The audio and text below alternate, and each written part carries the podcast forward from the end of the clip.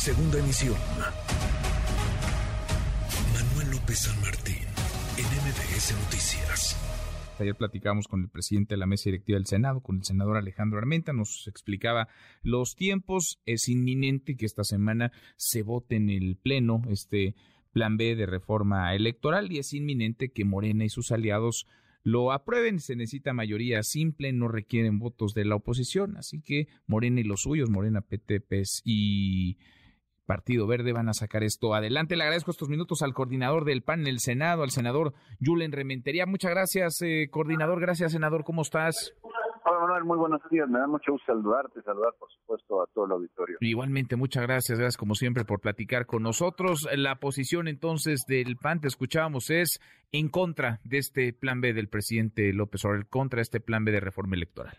Sí, la verdad es que el plan B es en realidad una reforma electoral que lo que hace es perjudicar a la, al sistema electoral como lo conocemos en nuestro país, atentando, digamos, eh, tronchando las piernas, pues permítanme la expresión, al Instituto Nacional Electoral, simplemente dejándolo en incapacidad real de poder atender sus obligaciones legales y constitucionales.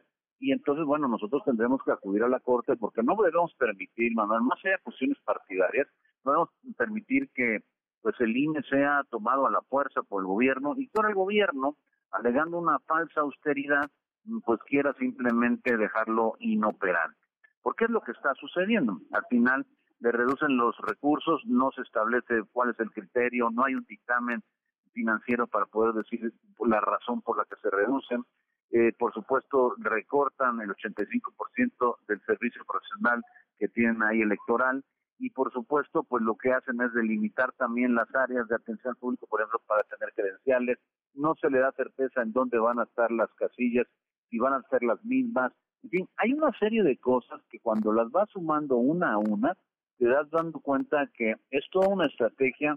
En sí misma una, cada una en lo individual pareciera no ser tan grave, pero cuando ves todo el plan, lo ves en su conjunto, en toda la legislación ya aprobada, porque no estamos por aprobar el plan B, el plan B ya fue aprobado, lo que ayer se discutió en comisiones es si se va a publicar o no, pero cuando lo ves todo en su conjunto ves que hay un, gran agravio a la democracia en nuestro país, por más que algunos digan que no, es así tal cual. ¿Dónde, dónde está ese, ese gran agravio y en qué se, digamos, eh, diferenciaría el plan A del plan B? Porque el plan A, vale la pena, digamos, el ejercicio de memoria no caminó porque era o así se vendió una modificación constitucional. Hay quienes piensan que este plan B transgrede la constitución y por eso es que va a terminar en la Corte, en la Suprema Corte de Justicia, coordinador. Bueno, la diferencia entre el plan A y el plan B es, digamos que simple. En el plan A se proponían reformas a la constitución.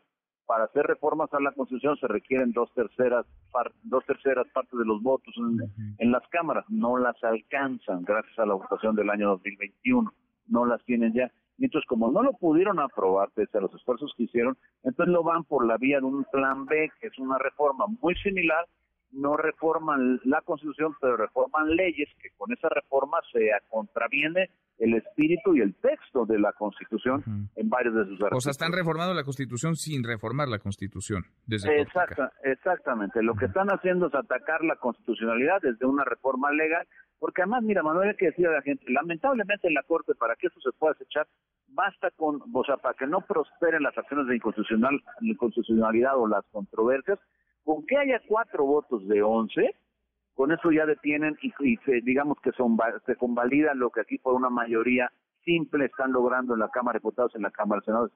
Es un riesgo grande porque además es un procedimiento que ahí está, que habría que cambiar. Evidentemente ellos no lo van a querer cambiar porque mientras tengan cuatro ministros que pueda el presidente llamar a votar con lo que él quiere, pues no podemos prosperar con las acciones de inconstitucionalidad que en este país debían de prosperar.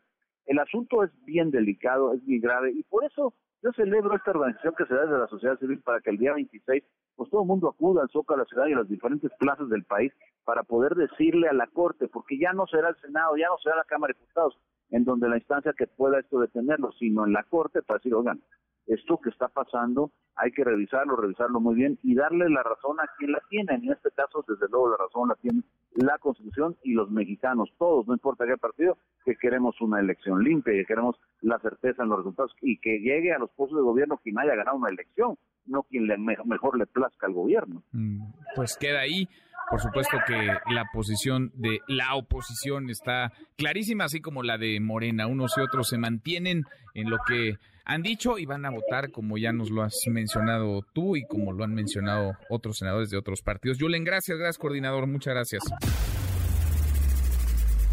Redes sociales para que siga en contacto: Twitter, Facebook y TikTok. M. López San Martín.